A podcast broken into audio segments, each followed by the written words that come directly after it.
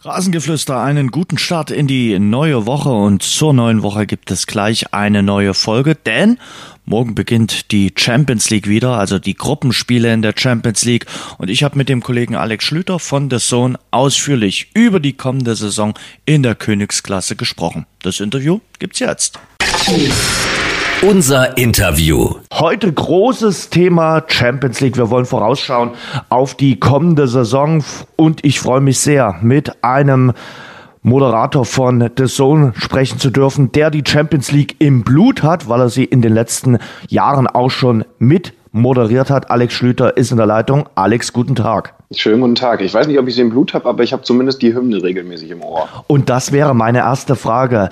Maxi Arnold, der Spieler vom VfL Wolfsburg, hat gesagt, im Urlaub hat meine Frau die Hymne abgespielt. Ich hatte am Pool eine Gänsehaut. Wie geht's dir, wenn du die Champions League Hymne hörst? Sie ist ja die Fußballhymne schlechthin. Klar, für jeden Wettbewerb gibt's mittlerweile irgendein Musikstück, aber die Champions League Hymne ist schon irgendwie noch herausragend, oder? Ja, die sticht definitiv heraus. Äh, ich, ich weiß nicht genau, muss ich sagen, äh, Recherchelücke bei Journalist Schlüter, wer die geschrieben hat und äh, wie sie genau installiert wurde, aber es war auf jeden Fall ein sehr toller Schachzug, die da hinzusetzen, denn man hat mit dem ersten Ton direkt die Verbindung zur Champions League, zu großen Titeln, zu tollen Spielen. Und das hat bei mir tatsächlich bis jetzt auch nicht aufgehört. Also da geht es mir ähnlich wie dem Kollegen Arnold vom VfL Wolfsburg. Mhm. Und sie ist von Anfang an äh, dabei, gehört damit zu diesem Wettbewerb. Und wir steigen gleich mal knallhart ein. Äh, am 28. Mai 2022 wird sie zum letzten Mal in dieser Saison gespielt, nämlich beim Finale in St. Petersburg. Da wird dann äh, der Titel vergeben. Wer streckt denn da so gegen 22.45 Uhr den Henkelpott in den Himmel? Ja, wenn ich da jetzt orakeln muss, dann komme ich nicht am Titelverteidiger vorbei. Chelsea Boah. hat das mit Thomas Tuchel letztes Jahr, man kann ja schon sagen, noch ein bisschen überraschend geholt. Äh, aber ich bin schon Fan dieser ähm, oft in den USA verwendeten Aussage. Erst einmal sollte man den Titelverteidiger nennen, wenn es um die Favoriten für die nächste Saison geht. Und das Besondere beim FC Chelsea ist, er hat sich nochmal deutlich verstärkt, hat jetzt mit äh, Romelu Lukaku nochmal ein ganz neues Element vorne drin und ähm, mit Jorginho einen, der ja sowieso der absolute Titelhamster im Weltfußball ist. Also ich sage im Moment, es ist erst einmal der FC Chelsea, den es zu schlagen gilt und das ist definitiv nicht einfacher geworden. Ich dachte jetzt, du nennst den Zirkus aus Paris oder Manchester City. Ja, äh, die werden sicherlich auch viel Spaß haben in der Champions League und wir mit ihnen, aber, aber und ich glaube auch, dass das absolute Top-Kaliber sind, die man da im erweiterten Favoritenkreis nennen muss. Aber erstmal geht es ja darum zu schauen, welche Mannschaft funktioniert denn als Mannschaft am besten und das müssen mir vor allen Dingen die Pariser noch beweisen, dass sie da auch nur annähernd mit Chelsea mithalten können. Hm, dann bohren wir mal das Favoritenpaket noch ein bisschen weiter auf. Du hast Chelsea genannt. Wer kommt sonst noch äh, in Frage? Es ist, glaube ich, eine erlesene äh, Auswahl, die da für den Pot in Frage kommt oder für das Finale dann in St. Petersburg.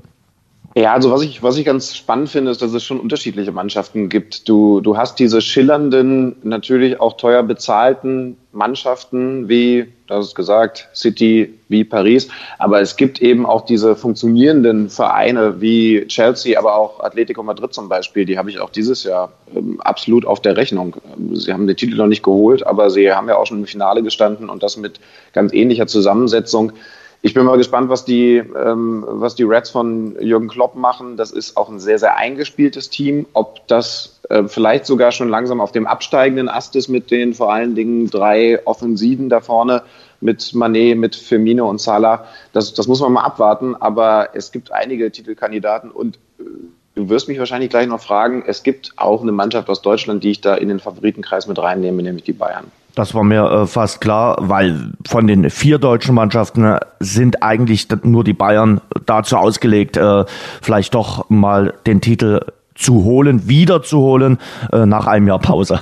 Also ich glaube, bei den anderen drei Mannschaften wäre das eine, eine enorme Sensation. Hat es ja auch schon gegeben in der Champions mhm. League. Aber, aber ich glaube, wenn ich dir Wolfsburg, Leipzig oder Dortmund voraussage und dann stehen wir in St. Petersburg und die recken tatsächlich den Henkelpott in die Höhe, dann möchte ich aber mehr als nur ein Getränk ausgegeben bekommen. Ich kann es dir nicht orakeln. Also wenn, wenn, dann ist es der FC Bayern, weil er eben auch dann doch nochmal ein anderes Kaliber auf europäischem Niveau ist. Das ist eine spannende Saison für den FC Bayern, natürlich vor allen Dingen mit dem neuen Trainer und den, den Leuten, die er dazu geholt hat, obwohl er es ja eigentlich so nicht vorhatte. Also auch einiger Unterstützung aus alten Kreisen in Leipzig. Ich bin bei den Bayern noch ein bisschen zwiegespalten. Vor zwei Jahren, bevor es dann in dieses Endturnier ging in Lissabon, waren sie für mich tatsächlich auch Favorit. Seitdem hat sich aber eben auch ein bisschen was verändert. Die eigene Mannschaft hat sich verändert und vor allen Dingen hat sich die Konkurrenz nochmal verändert. Also ich habe sie so eher in, wenn wir in der Formel 1 wären, so in, in Startposition 2. Aber auch von da kann man ja Rennen gewinnen, auch wenn ich jetzt nicht der Formel 1-Fan bin. Mhm. Äh, dann lass uns ganz kurz mal über die vier deutschen Vereine sprechen. Die Bayern hast du gerade schon erwähnt.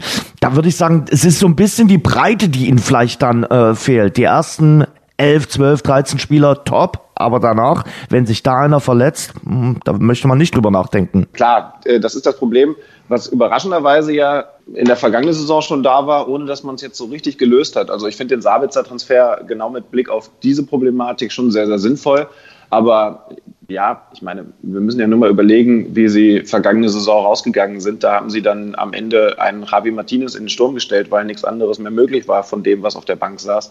Und es ist weiterhin so, bin ich bei dir. Wenn man jetzt auf die Bank schaut, dann ist das nicht das Niveau, was, äh, es ist nicht annähernd das Niveau, was, was Chelsea, was, was Paris, was Man City auf der Bank sitzen hat.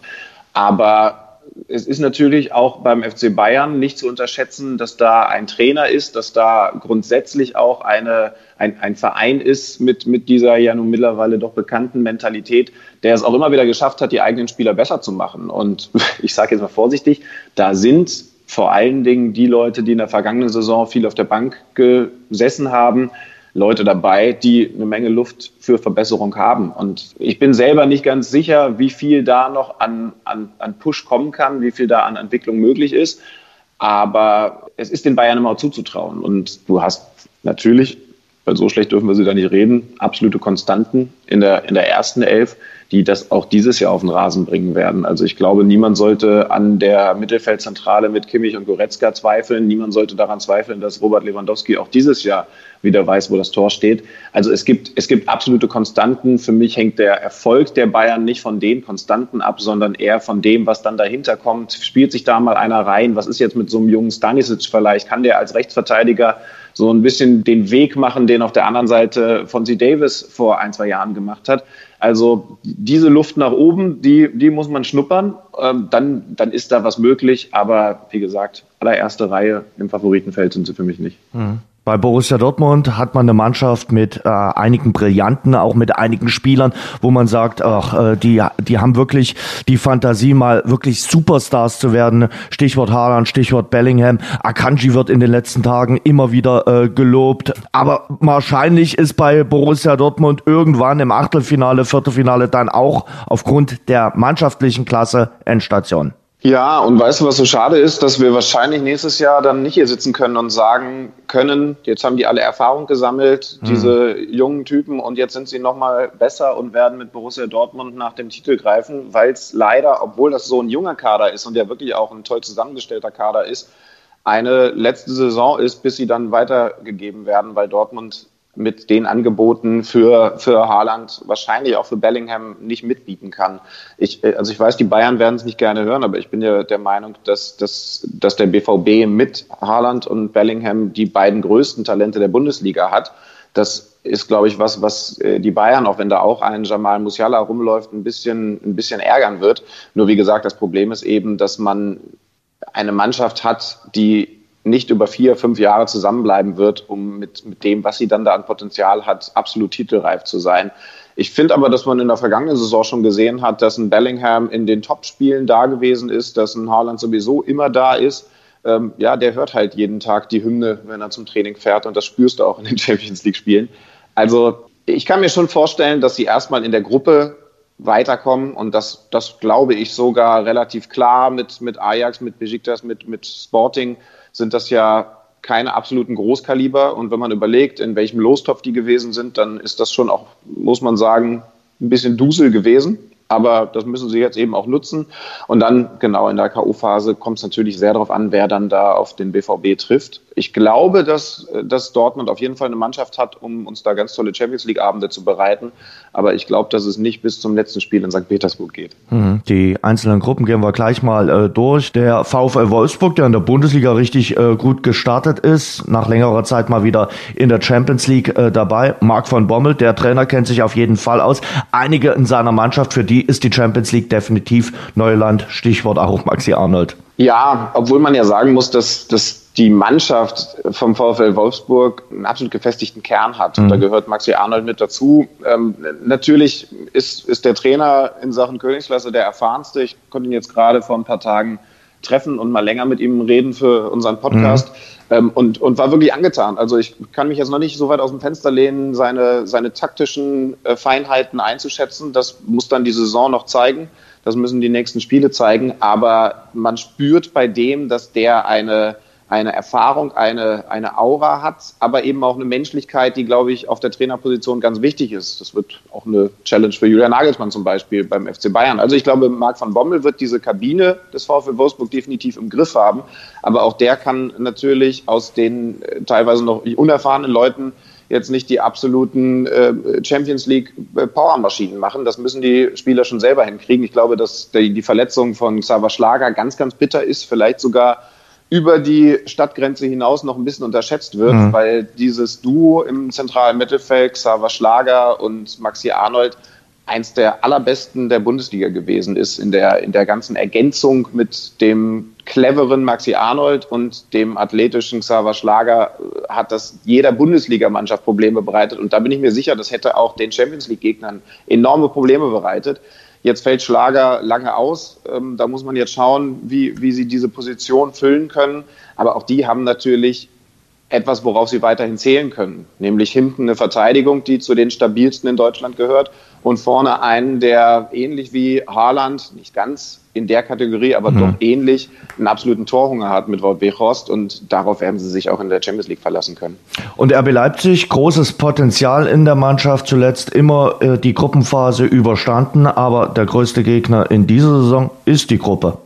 Ja, also viel schwerer hätte es ja nicht sein können. Ich, ich bin ähm, am Mittwoch dann in Manchester. Bin mhm. total gespannt darauf, wie dieses erste Spiel der Leipziger laufen wird. Wir haben schon ein bisschen Vorbereitung gemacht, werden genau das, was du jetzt so angesprochen hast, ein bisschen abchecken in der Vorberichterstattung. Also was ist das mit dem Wandel? Natürlich auf der Trainerposition, aber eigentlich ja in jedem Mannschaftsteil, mhm. vielleicht die Torhüterposition ausgenommen, äh, wo es eben was ganz Neues gegeben hat. Die Abwehr hat sich verändert mit Abgang Upamecano zu den Bayern mit Konate zu Liverpool. Da fand ich bis jetzt aber die Leistungen sehr ordentlich. Im Mittelfeld ist ein Sabitzer weg, aber du hast mit Schoboschlei so einen gefühlten Neuzugang, der ja nun definitiv überzeugt hat bisher. Vorne hast du dann wirklich mal einen Torgaranten, der ähm, André Silva heißt, aber bislang noch nicht ganz das erfüllt, was er eben eigentlich an Erwartungen mitgebracht hat. Also ich, ich finde, dass das Potenzial da ist, eine, eine absolut spannende Mannschaft zu sein und tatsächlich auch eine Mannschaft zu sein, die die Großen ärgert. Denn, denn Leipzig wird wieder ein bisschen mehr Leipzig-Fußball spielen mit Jesse Marsch. Und dieser Leipzig-Fußball ist eigentlich wieder für gemacht, so Mannschaften wie Paris Saint-Germain, wie Manchester City kalt zu erwischen, wenn die nicht 100 Prozent da sind in so einer langen Saison und vielleicht auch mal mit so ein bisschen nur halber Po-Backe versuchen, einen Champions League-Abend abzusitzen. Und dann können die Leipziger richtig wehtun mit ihrer aggressiven Art, mit diesem schnellen Umschalten. Aber es ist natürlich klar, also Paris, Manchester City sind die absoluten Top-Favoriten in der Gruppe. Viel schwerer hätte es für Leipzig nicht kommen können. Als Neutraler freut man sich total auf, auf, auf großartige Champions League Abende. Ich meine, Messi wird nach Leipzig kommen. Das ähm, wird jetzt nun auch nicht mehr so häufig im Leben eines RB-Fans passieren den mal zu sehen ist toll, aber ob man auch noch eine Mannschaft über die Gruppenphase hinaus in Leipzig sehen wird, das wage ich zu bezweifeln. Über die deutschen Trainer in England hast du schon ein bisschen gesprochen. Klopp und Tuchel sind auf jeden Fall mit dabei bei den äh, Mannschaften, äh, wenn es um die Vergabe, äh, die Titelvergabe geht. K.O.-Kaliber sind es auf jeden Fall, oder? Ja, also Kloppo mit einer, ja, vielleicht dieses Jahr sogar ein bisschen unterschätzten Mannschaft mhm. von Liverpool, denn da hat sich ja relativ wenig verändert, wenn man jetzt schaut, was da gerade in England bei den den anderen Vereinen passiert ist. Mhm. Aber es ist ja weiterhin eine Mannschaft, die definitiv das Potenzial hat, den Titel zu holen. Das hat er mit der Mannschaft schon hinbekommen und also so viel älter sind sie ja nun auch nicht geworden. Ich glaube, da muss man weiterhin mit rechnen. Und bei, bei Thomas Tuchel sage ich ganz klar, das ist für mich im Moment die am besten funktionierende Mannschaft. Es ist nicht die am besten besetzte Mannschaft. Da müssen wir wahrscheinlich wirklich nach Manchester oder auch nach Paris schauen. Aber, aber es ist ja weiterhin schönerweise so, dass es dann auch ein Mannschaftssport ist und den spielt Chelsea im Moment am besten. Und ich bin ja auch der Meinung, dass Thomas Tuchel mit diesem Sieg in der vergangenen Saison in diese Kategorie absoluter Welttrainer aufgestiegen ist. Ja. Da ist ein Kloppo schon angekommen, da, da hat ein Pep Guardiola auf ihn gewartet, da gibt es vielleicht noch ein, zwei andere. Aber ich finde, es wäre absoluter Quatsch, Thomas Tuchel nicht zu genau dieser Kategorie zu zählen, denn das, was Chelsea da gemacht hat, das hat unglaublich viel mit ihm zu tun gehabt. Und entsprechend ist vielleicht seine Leistung sogar in Deutschland immer noch ein bisschen unterschätzt. Du hast es wohl auch nicht einfach, wenn, wenn da ein Kloppo ist, den man so als den Everybody's Darling Trainer aus deutscher Sicht behandelt. Aber wenn es um die Leistung geht, dann hat Thomas Tuchel da mindestens genauso Großes geschafft. Hm. Wird ja von äh, momentan von allen äh, Leuten auch äh, gelobt, ist geehrt worden. Du hast gesagt, als Europas Trainer äh, des äh, Jahres, aber eben Louis van Raal, das Lob von ihm, was es zuletzt für Tuchel gegeben hat, wird dem Tuchel sicherlich auch runtergegangen sein für seine Art des Fußballspiels. Also von daher, der ist, wie du gerade gesagt hast, äh, angekommen. Dann, bevor wir über die Gruppen äh, sprechen, noch ein Wort. Wir haben einen Champions League Neuling dabei. Sheriff Tiraspol, wie intensiv hast du dich mit dem Team aus Moldawien, aus dieser Enklave in Moldawien äh, schon befasst? Die Champions League Neulinge werden in den äh, Spielzeiten immer weniger. Es sind eigentlich jetzt immer die üblichen Verdächtigen dabei. Ja, das stimmt. Deswegen ist das wirklich eine schöne Geschichte. Ähm, also, also, ich sag jetzt mal so, The Zone intern ist das schon so ein kleiner, kleiner Favorit geworden, zumindest was, äh, ja, was das Image angeht. Also irgendwie haben wir uns alle schon ein bisschen in Sheriff Tiraspol verliebt und, und werden die Spiele auch ganz genau anschauen. Da haben wir im Moment sogar so eine kleine Idee, vielleicht dem Zuschauer sogar den besonderen Blick auf Sheriff Tiraspol von Spieltag zu Spieltag liefern, zu liefern. Ich, ich finde es total schön, dass es eben sowas noch gibt. Jetzt ähm, muss man mal schauen, wie viel sie dann auch auf den Platz bringen. Also Leidenschaft definitiv. Ich kann dir jetzt noch nicht sagen, auf welche Spieler man bei Sheriff genau schauen soll, aber ich bin in Kontakt mit, mit unserem äh, Kommentator, der das erste Spiel gegen Donetsk berichten wird, beziehungsweise dann eben kommentieren wird. Da kann man genauer hinschauen, denn das ist eben, das ist mal wieder so eine romantische Geschichte eines Teams, das man in der Königsklasse eigentlich so nicht erwartet. Und dann geht's ausgerechnet auch noch gegen die Königlichen, gegen Real Madrid in der Gruppe Inter Mailand. Also ich finde es gut, dass es, dass es sowas noch gibt. Ich finde, ich finde, Königsklasse steht in erster Linie für die absoluten Top-Mannschaften Europas. Aber es gehört auch mal so eine Geschichte dazu, dass vielleicht das kleine Tiraspol mal Real Madrid ärgert. Und wenn es passiert, dann freue ich mich umso mehr in diesem Jahr. Auch da ist allerdings auch ein großer Geldgeber äh, mit dahinter. Und ich habe irgendwo gelesen, sehr wenige moldawische äh, Nationalspieler. Ich glaube, einer, der eingebürgert wurde. Ansonsten ist da auch viel zugekauft worden. Aber wie gesagt, äh, der erste moldawische Verein, der in der Champions League mit dabei ist. Dann lass uns mal durchgehen durch die Gruppen. Gruppe A, fangen wir an. Viele sagen ja, das ist die Todesgruppe schlechthin mit äh, PSG, mit Manchester City, mit Leipzig und Brücke. Ich habe aber auch von Menschen gehört, die gesagt haben, es ist eine typische Champions League-Gruppe. Zwei klare Favoriten, eine Mannschaft, die sich für die Europa League qualifizieren wird und ein klarer Außenseiter. Zu welcher Kategorie gehörst du? Ja, also für mich ist es schon eine absolute Todesgruppe, weil es erst einmal zwei absolute Top-Favoriten sind. Mhm. Also ich habe Chelsea mit dabei, aber dann kommen City und Paris für mich als äh, die beiden Mannschaften, die man zum absoluten Top-Favoritenkreis zählen muss. Und dass ausgerechnet zwei von drei Mannschaften schon in einer Gruppe sind. Wahrscheinlich, ich habe es ja gesagt, die personell am besten besetzte Mannschaft Paris dazu, Man City die Nummer zwei, mindestens mal die Nummer zwei. Das ist schon außergewöhnlich. Und dann interessiert mich schon. Äh, wir werden natürlich in der Vorbereitung auch noch mal so ein bisschen mit den lokalen Journalisten sprechen, wie zum Beispiel in Manchester eine Mannschaft wie Leipzig gesehen wird. Die sind ja nun auch nicht jedes Jahr in der Gruppenphase zuletzt ausgeschieden. Also man muss nur in Paris nachfragen, ähm, wie es ist, gegen Leipzig zu spielen. Also die haben die vergangene Saison schon auch ernst genommen und wussten, warum sie das eben taten. Ich, ich glaube tatsächlich, dass das eine ganz besonders spannende Gruppe wird, weil ich mir schwer vorstellen kann, dass Leipzig da sang- und klanglos untergeht in jedem Spiel gegen diese beiden Top-Mannschaften und dann froh ist, wenn man sich mit Brügge um Platz drei, also dann um die Europa League prügeln kann. Ich glaube, dass da mehr Potenzial ist bei Leipzig, weil, wie gesagt, das eine Mannschaft ist, die sich gegen kleinere mal schwer tun kann, aber die große ärgern kann mit dieser ganzen Spielanlage, die wieder ein bisschen anders ist als unter Julian Nagelsmann. Also, nee, ich ich bleibe dabei, das ist für mich eine absolute Top-Gruppe mit mit den armen Schweinen aus Brügge, die tolle Spiele erleben werden, aber vielleicht mit null Punkten rausgehen. Messi im PSG-Trikot ist aber immer noch gewöhnungsbedürftig, aber werden wir uns dann äh, gewöhnen. Gruppe B ist für mich noch mehr Hammergruppe mit Liverpool, mit Atletico, mit äh, Milan und dem FC Porto. Ja, also ist die ausgeglichenere Gruppe, mhm. weil du da keine Mannschaft hast, die man als absoluten Außenseiter bezeichnen muss. Äh, Liverpool, Atletico, auch zwei großartige Mannschaften. Ich mhm. habe Atletico da sogar noch leicht vor Liverpool, aber da geht es für mich ganz klar um den Gruppensieg. Milan, da bin ich unsicher, ähm, ob, ob das eine Mannschaft ist, die, die da im Moment gerade die richtige Entwicklung hat. Aber ich meine, wir wissen es von der Europameisterschaft. Italienische Mannschaften, italienische Spieler zu unterschätzen, ist sowieso das Blödeste, was man im Fußball machen kann.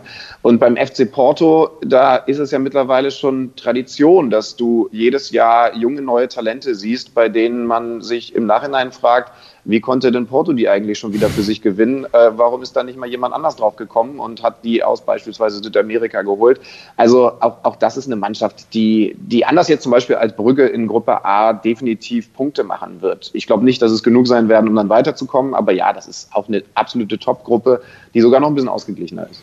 Gruppe C, klangvolle Namen für Borussia Dortmund mit Besiktas, mit äh, Sporting Lissabon, dem portugiesischen Meister und Ajax Amsterdam. Aber es ist jetzt nicht die schwerste Gruppe für den BVB. Das ist es nicht. Ich glaube, was Borussia Dortmund, wenn es ganz doof läuft, das Genick brechen kann, sind die Auswärtsspiele. Ja. Denn bei, bei Besiktas, da ähm, musst du auch erst einmal punkten, wenn man überlegt, was da los sein wird in dem Stadion mit den enthusiastischen Fans. Auch in Amsterdam kann, kann eine ähnliche Stimmung herrschen. Ähm, Sporting Lissabon, ja, so ein bisschen wie, wie ich gerade über Porto gesprochen habe, eine Mannschaft, die die Leute dabei hat, die besser sind, als man das vielleicht im ersten Moment einschätzt, die, die dann auch oft eine gute Mischung hat aus jungen Talenten, die man dann weiterkauft. Das ist ja auch da eine Vereinsphilosophie, die aber eben auch gestandene, erfahrene Leute hat. Also ich glaube, dass Dortmund, und das ist ja das Schöne im eigenen Stadion, wenn dann die Fans wieder da sind im Signal Iduna Park, da viele Siege holen wird. Und ob sie dann Erster oder Zweiter werden, hängt von den gar nicht so leichten Auswärtsspielen ab. Da sind Stolpersteine, definitiv, aber für mich wäre es Quatsch, irgendwas anderes zu sagen, als Dortmund ist Gruppenfavorit in Gruppe C. Gruppe D mit Schachtjor, Real Madrid, Inter Mailand und dem Neuling Sheriff Tiraspol. Ich frage mich, wo ist Borussia Mönchengladbach in dieser Gruppe? Das ist ja die exakt die gleiche Gruppe wie in der Vorsaison, eben bloß äh, Sheriff Tiraspol ist statt äh, Gladbach drin. Ja, äh, vielleicht, vielleicht ziehen die zumindest die Gladbacher Trikots an. Also das ist so ein bisschen der, der Ersatz. Ähm, ja, und wir wissen ja aus der vergangenen Saison, ne, Real Madrid hat sich zum Beispiel gegen Donetsk unglaublich schwer getan und am Ende ähm, hat sich Gladbach durchgesetzt. Das, ob das jetzt Sheriff macht, wir werden wir werden es sehen. Ähm, ich, also Real Madrid ist, ist nicht mehr das Real Madrid von früher. Jetzt haben sie sogar Ramos noch ver verloren. Das ist ja einer, über den wenige reden, wenn man über Paris redet, weil logischerweise bei den Neuzugängen erst einmal ein Lionel Messi fällt ähm, als Name. Aber dass, dass Sergio Ramos Real Madrid gerade in den wichtigen Spielen in der Champions League fehlen wird, das, das ist ja absolut klar. Und jetzt ist nur die Frage, wie, wie viele wichtige Spiele es in der Gruppenphase schon geben wird. Für mich ganz klar natürlich Real und Inter der Favorit. Aber die Königlichen selber wissen, dass sie gegen Donetsk stolpern können und vielleicht müssen sie noch erleben, dass auch das kleine Sheriff Tiraspol da ein Stolperstein werden kann. Ich bin gespannt. Mhm. Wir gehen weiter in die Gruppe E. Das, was du für Real Madrid gesagt hast, kann man beim FC Barcelona, glaube ich, auch unterstreichen. Der FC Barcelona ist auch nicht mehr der FC Barcelona, der einst mal war, schon allein weil Messi weg ist. Die spielen mit Dynamo Kiew, Benfica Lissabon und eben dem FC Bayern in einer Gruppe da dürften schon die Bayern äh, der Favorit auf Platz 1 sein. Äh, genau, also, also Barcelona noch mal mehr als Real Madrid. Ein, ein großer Name, aber ein schwächeres Team, als das in den vergangenen Jahren so der Fall gewesen ist. Natürlich vor allen Dingen, weil Messi weggegangen ist, aber da, da gibt es jetzt den Umbruch, bei dem ich das Gefühl habe, den sie eigentlich so klar gar nicht haben wollten, weil sie natürlich eigentlich gerne auch mit Messi bis zu seinem Karriereende weitergemacht hätten. Ähm, jetzt ist Barcelona auch weiterhin ein Team, bei dem richtig gute mhm. Kicker unterwegs sind. Aber, aber es ist eben nicht, nicht mehr die Mannschaft aus den letzten Jahren, erst recht nicht die von vor zehn Jahren. Also Bayern ist auch in den direkten Duellen gegen Barcelona für mich der klare Favorit. Auch da hast du Auswärtsreisen, bei denen man voll da sein muss, weil man ansonsten stolpert. Also ähm, jetzt, jetzt frag mich nicht, in welchem Jahr es gewesen ist, aber, aber mein, mein Fußball-Fan-Hören weiß schon noch, dass Bayern auch gegen Kiew schon gestolpert mhm. ist.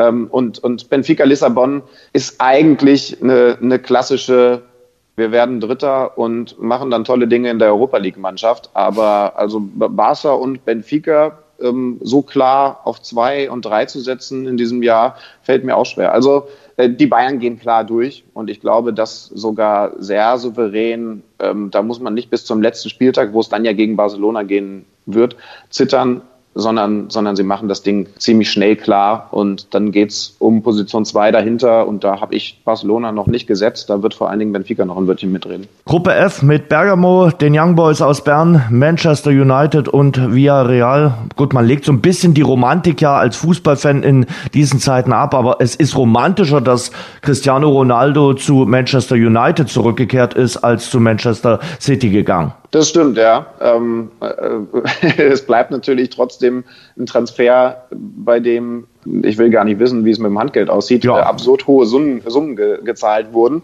Ähm, das heißt also, man muss sich trotzdem ein bisschen anstrengen, um die ganze Sache romantisch als romantisch zu bezeichnen. Aber äh, also unterm Strich, äh, Manchester United natürlich auch eine Mannschaft, die da äh, im, im Kampf um den Titel ein ja. Wörtchen mitreden muss. Und ich glaube, Cristiano Ronaldo hätte diesen Move auch nicht gemacht, wenn er das nicht genauso sehen würde. Äh, ich finde diese, diese Gruppe insgesamt total interessant. Also es ist so ein bisschen meine Lieblingsgruppe, weil, weil Bergamo mit, mit Gosens und Co. sowieso seit, seit mittlerweile zwei, drei Jahren äh, so ziemlich den erfrischendsten, schönsten Fußball in Europa spielt. Äh, die Young Boys sind da der Außenseiter, der aber, der aber eben auch schon, schon angedeutet hat, dass man für Überraschungsabende in der Champions League gemacht ist. Villarreal, klassische spanische Mannschaft in der Europa League, erfolgreich. Ähm, da hat ja United auch noch ein Hühnchen mit ihnen zu rupfen, dann in den direkten Duellen jetzt in der Champions League. Also ich glaube, das ist sehr ausgeglichen und, und irgendwie eine Gruppe, bei denen ich bei jedem einzelnen Verein sage, ach, macht Spaß, denen zuzugucken. Und wenn die jetzt alle aufeinandertreffen, dann kann es ja nur umso besser werden. Aber klar, Favorit ist Manchester United, wo man ja über Leute wie Jaden Sancho zum ja. Beispiel gar nicht so richtig redet, weil natürlich jetzt alle den Fokus auf Cristiano Ronaldo haben. Aber also äh, hinten Varan, das ist eine Mannschaft, die sich wahrscheinlich von allen Mitfavoriten aus der Champions League am meisten verbessert hat. Zumindest erstmal auf dem Papier. Und jetzt müssen sie es auf den Platz bringen. Da wäre ich aus solch ja immer noch nicht so richtig äh, schlau, ob der ja. wirklich so der äh, Trainer ist in dem Level, wo wir vorhin drüber gesprochen haben, Tuchel, Klopp und Co. Ich glaube, in der Liga ist er nämlich noch nicht angekommen. Nee, nee, äh, also das kommt dann auch noch mit dazu, mhm. dass man, dass man da auf der Bank keinen Mourinho ja. ähm, ähm, oder, oder von mir aus auch Van Gaal oder Guardiola sitzen hat, sondern dass da eben auch noch einer ist, bei dem war ja auch ein paar Mal dann, dann drüben zu Champions League mhm. spielen, auch die, auch die Journalisten in England eigentlich alle sagen, boah, nee, eigentlich ist es doch nur eine Frage der Zeit, bis da so ein richtiger ja. Top-Trainer auf den Stuhl gesetzt wird. Ja, jetzt ist er aber zu erfolgreich gewesen, als dass du ihn hättest absetzen können. Und vielleicht muss man irgendwann auch sagen, er gehört doch eher eine Schublade höher, als, als ihm das alle zugetraut haben. Ich, da muss ich jetzt selber sagen, ich bin gespannt und, und lass mich überraschen, was er da dieses Jahr jetzt auch mit nochmal veränderter, eben verbesserter Mannschaft auf den Platz bringt. Ich habe ihn eigentlich auch immer abgespeichert, also genauso wie du als naja, so ja. richtig Top-Niveau hat er nicht. Aber äh, also, wenn er weiterhin so viele Fußballspiele gewinnt, dann müssen wir uns vielleicht eher hinterfragen als er sich selbst. Dafür ist er nämlich dann schon eine ganze Weile äh, dabei und hat, wie gesagt, in der letzten Saison durchaus äh, abgeliefert. Ich äh, nehme das Zitat, äh, was ich gelesen habe, mal äh, zur Gruppe G. Es würde mich nicht wundern, wenn Wolfsburg die Gruppe gewinnt, sagt ein gewisser Alex Schlüter. Herr Schlüter, dann untermauern Sie das Ganze mal, die Gruppe mit Lille, Salzburg und dem FC Sevilla und eben dem VfL Wolfsburg. Ja, Herr Schlüter muss ergänzen, dass, äh, dass das absolut ausführlich korrekte Zitat allerdings dann auch noch den Zweitsatz beinhaltet. Es würde mich aber auch nicht total wundern, wenn Sie als, äh, als Vierter rausgehen. Ja, ähm, da aber einen schönen Gruß an die Social Media Abteilung von der Zone, denn die haben nur den ersten Satz rausgebracht. Der ist ja an sich nicht falsch, aber, aber, aber so, so wird zugespitzt bei uns in der Social Media Abteilung. Hab, Schöne Grüße an den Praktikanten. Ne? Ja, also es, es, es stimmt ja. Ich würde mich wirklich nicht, äh, nicht wundern. Ähm, wie gesagt, diese Verletzung von Xaver Schlager, die, die mhm. tut Wolfsburg total weh. Ähm, aber das ist ja eine Gruppe, äh, auch das hat Marc van Bommel zum Beispiel ähm, mir nochmal ganz, ganz klar und ausführlich erklärt, bei, bei der einfach jeder jeden schlagen kann. Also Lille ist nicht umsonst vor Paris Saint-Germain Meister geworden, obwohl man natürlich dazu sagen muss, dass PSG da schon auffällig nicht alle Spiele hundertprozentig ernst genommen hat. Aber am Ende wollten die natürlich den Titel holen und Lille war einfach besser. Ähm, Salzburg ist, ist eine Mannschaft, die, die wir nun seit Jahren kennen, die sich, die sich schwer getan hat in der Königsklasse, äh, sich ja nun mehrfach auch gar nicht qualifizieren konnte. Das ist ja so der Running Gag gewesen in, in den letzten Jahren. Aber jetzt sind sie wieder dabei und sind definitiv auch in der Lage, äh, Spiele gegen Lille, gegen Sevilla und eben auch gegen Wolfsburg zu gewinnen. Also Sevilla ist für mich der Favorit, weil das eine Mannschaft ist, die nun wirklich gar nichts mehr kalt erwischen kann. Und das ist eine Mannschaft, die, die auch, auch, und das mag ich immer total gerne, vor Selbstbewusstsein strotzt, ohne arrogant rüberzukommen, weil sie einfach so ein inneres Selbstverständnis bei der Art, wie sie Fußball spielen will und wie sie Fußballspiele gewinnen will, hat. Und wie gesagt, dann kommt der VfL Wolfsburg, dem ich genauso zutraue, alle Spiele gegen Sevilla, gegen Salzburg und gegen Lille zu gewinnen. Also ich, ich, ich tippe ja nicht und ich bin absolut, äh, was glaube ich nicht schlecht ist, keiner, der jetzt diesen ganzen Wetten verfallen ist, aber ich würde niemandem, der, der, der mit Geld äh, wettet, äh, empfehlen, auf diese Gruppe zu setzen, weil da wirklich alles passieren kann. Ah, ich gebe mir jetzt mal eine mutige Prognose zur Gruppe äh, G ab. Bei Statistiken, die die Welt nicht braucht, habe ich äh, gelesen, dass noch niemals ein Team aus der Gruppe G Champions League äh, Sieger wurde in den rund 30 Jahren, die es die Königsklasse jetzt schon gibt. Und ich wage die kühne Prognose, das wird sich auch in dieser Saison nicht ändern. Ich weiß nicht, wie deine Quote dafür ist, aber, Die aber ich würde mitgehen. okay, dann Gruppe H. Ich finde, Gruppe H ist so eine typische Champions League-Gruppe, weil wir vorhin ja auch bei A drüber geredet haben, wo ich es versucht habe, ein bisschen zuzuspitzen, aber Gruppe H, Chelsea und Juventus die Favoriten fürs Achtelfinale, Zenit wahrscheinlich die Mannschaft für die Europa League und Malmö guckt zu und schaut sich das Ganze mal mit an. Ja, also das würde ich genauso unterstreichen. Chelsea für mich relativ klar vor Juventus, die ja, die natürlich vor allen Dingen äh, Cristiano Ronaldo verloren haben, aber die ja, für mich fast ein bisschen überraschend da nicht nochmal nachgelegt haben. Ich habe ja über Chelsea schon geredet, das ist für mich erstmal der absolute Top-Favorit. Zenit ist diese, diese Auswärtsreise vor allen Dingen, die, die wirklich in so einer langen Saison, und das ist ja auch das, was, was einem alle Spieler bestätigen, die wehtun kann und die mhm. entsprechend auch mal, äh, gerade wenn es dann in die Wintermonate geht, in Russland wehtun kann. Ähm, und, und Malmö, äh, ähm, ja, vielleicht Vielleicht haben sie mal Spaß an einem, an einem guten schwedischen Abend gegen Juventus Turin und holen überraschend einen Punkt, aber, aber in erster Linie schauen sie zu, wie Chelsea und Juventus schön Fußball spielen und sich an 1 und 2 durchsetzen. Und wer das alles sehen will, braucht äh, The Zone. Viele haben sicherlich schon äh, The Zone. Ich habe gelesen, ihr habt jetzt noch einen neuen Experten verpflichtet, damit ihr die Champions League äh, noch äh, facettenreicher rüberbringen könnt. Ja, Ralf Rangnick ist unser neuer Experte. Freue ich mhm. mich total drüber. Ich glaube, es ist auch eine total schöne Ergänzung zu den Experten, die wir, die wir haben, die natürlich auch alle weiter dabei sind. Angeführt natürlich von Sandro Wagner, ja. der sich, der sich ja mit seiner ihm eigenen Art auch schon einen Namen gemacht hat. Und jetzt, jetzt ist Ralf Rangnick jemand, der, glaube ich, nochmal was ganz Neues, auch nochmal was anderes reinbringt in unseren Expertenpool, der, der unglaublich, also ich habe ich hab jetzt ein paar Mal länger mit ihm sprechen können, der eine unglaubliche Erfahrung hat, der dir Geschichten erzählen kann über den Fußball, die definitiv abendfüllend sind. Also mit dem hättest du jetzt hier definitiv noch mal zwei Stunden länger telefoniert, wenn man alleine die Gruppen durchgeht, weil er da so viele Informationen hat. Und ich freue mich total, also nicht nur bei den Live-Spielen, sondern auch dem, dem neuen Sendungsformat, das wir da jetzt haben, mit ihm über Mannschaften zu reden und, und selber auch Dinge zu erfahren, bei denen ich mir ziemlich sicher bin, da werden auch die Zuschauer sagen, ach guck, das gibt's auch über diese Mannschaft zu erzählen, ohne dass ich das bislang gewusst habe. Da ist er bislang einzigartig. Also mir zumindest ist in meiner Karriere noch niemand begegnet, der, der da so, so tiefe Einblicke hat und auch eben so, so spezielle Blickwinkel hat auf diese Mannschaft. Natürlich auch dadurch, dass er so unterschiedliche Positionen in der ganzen Branche bekleidet hat, ähm, wie Ralf Rangnick. Also das, ähm, das wird schön. Ihr startet am Dienstag von den deutschen Vereinen mit Wolfsburg, die beim französischen Meister in Lille spielen. Mittwoch dann Besiktas gegen Dortmund. Du hast schon gesagt, das wird auf jeden Fall sehr stimmungsvoll. Und du bist äh, bei Manchester City gegen äh, RB Leipzig. Kannst du ein bisschen was verraten, was ihr vorhabt äh, für die Champions League, für die äh, neue Saison? Ganz ungewohnt ist ja die Champions League für euch jetzt auch nicht. Ihr habt ja die letzten drei Jahre die Königsklasse auch schon übertragen. Aber in diesem Jahr und ab dieser Saison gibt es so viel Premium-Fußball wie noch nie bei The Zone, also so viel Champions League.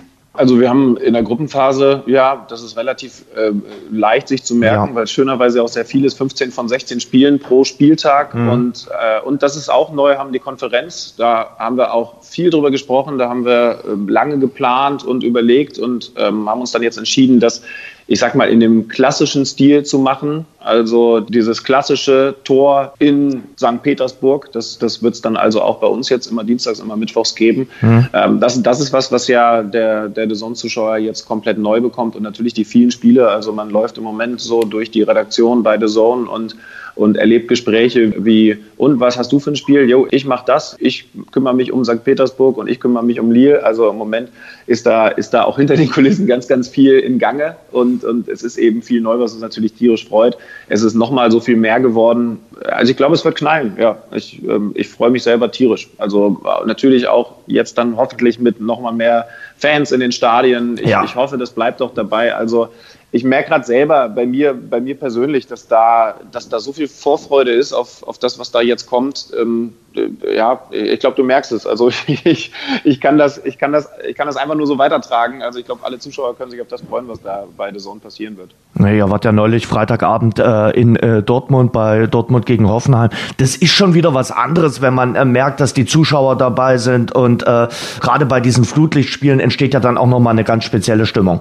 Ja, und äh, du, ich sag dir ganz ehrlich, also das, das war ein gutes Beispiel. Es sind Zuschauer zurück und dieses Stadion ist ja zumindest offiziell maximal halb gefüllt gewesen. Und trotzdem haben wir danach an der Hotelbar gesessen und waren alle noch so voll mit Gänsehaut, dass mhm. wir gesagt haben, äh, wie, wie, wird denn das eigentlich, wenn die Stadien wieder richtig voll sind? Haben wir uns jetzt einfach so entwöhnt, dass mhm. sich das jetzt schon so toll anfühlt? Ich weiß gar nicht genau, was es ist, aber äh, wahrscheinlich hat es auch damit zu tun, dass, dass die Fans ähm, wahrscheinlich nochmal draufpacken, weil die ja eben auch so lange nicht dabei sein konnten und weil ihnen so lange eben auch genau solche Abende wie jetzt am Freitag in Dortmund verwehrt geblieben sind.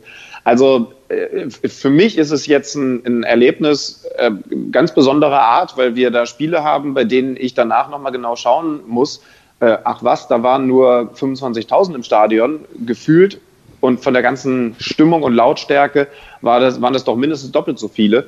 Ähm, ich ich, ich finde schön, dass das jetzt wieder da ist. Natürlich immer mit dem Zusatz, solange das eben auch Corona-konform ist und solange das alles vernünftig ist mit Blick äh, auf das Virus. Aber wenn das so weitergeht und dann vielleicht in den nächsten Monaten ja auch noch mehr wird, dann äh, och, dann will ich gar nicht wissen, äh, wie, wie viele schöne Champions League-Abende wir da haben. Denn also genau das, was da jetzt in der Bundesliga mit Flutlicht in Dortmund passiert ist, das haben wir ja schönerweise bei den ganzen Abendspielen in der Champions League ja. regelmäßig. Und du merkst schon auch bei, bei Spielern, bei Trainern, dass, dass das eh immer besonders ist, aber vielleicht noch ein bisschen besonderer ist, weil, weil man es jetzt wieder in Kombination mit den Fans erleben kann. Alex, und äh, dann darf ich dir und dem Kollegen Benny Zander auch nochmal Glückwunsch sagen. Hundertste Folge, du hast es vorhin schon erwähnt, äh, das war die Folge mit Marc van Bommel im Kicker Meets the Sohn äh, Podcast. Kannst du schon was verraten, wer der nächste Gast sein wird bei euch? Das kann ich jetzt sagen, weil wir auf der Sport-Business-Messe auf dem Spobis ja. ähm, schon aufgezeichnet haben. Und zwar mit dem BVB-Geschäftsführer Carsten Kramer. Wir waren ganz, ganz froh. Also es hat, wir mussten erstmal 100 Folgen aufzeichnen, um mal mit einem echten Geschäftsführer zu sprechen. Wir haben natürlich viele Spieler und Trainer und auch mhm. Manager bei uns im Podcast gehabt. Jetzt war es mal der Geschäftsführer Carsten Kramer, der sich da ja vor allen Dingen auch um den Marketingbereich kümmert. Ähm, und ich, ich fand es toll. Also ähm, er war auch sehr gesprächig und hat uns mal so ein bisschen Einblicke in den Bereich des Fußballs gegeben. Also zum Beispiel haben wir ihn gefragt, wie viel, wie viel Marke so ein Traditionsverein wie Borussia Dortmund eigentlich sein darf oder wie viel Marke so ein Traditionsverein wie Dortmund mittlerweile sein muss, weil mhm. das zum modernen Fußball dazugehört. Also ich will jetzt nicht zu viel verraten, aber das sind so Sachen, die wir mit ihm erklären konnten, die, glaube ich, die Zuhörer bei uns bislang so noch nicht hören konnten. Ist schön geworden. Also ähm, ab, ab nächster Woche dann überall da, wo es Podcasts gibt, die 101. Folge. Verlinken wir auf jeden Fall mit in den äh, Show Notes. Dafür weiterhin viel Erfolg. Schöne Reisen in der Champions League, schöne Reisen in der Bundesliga. Da seid ihr ja immer freitags und sonntags aktiv. Alex, hat großen Spaß gemacht. Danke für diese kleine launige Vorschau auf die kommende Saison in der Königsklasse. Frohes Schaffen. Jens, immer wieder gerne. Ich freue mich. Dankeschön.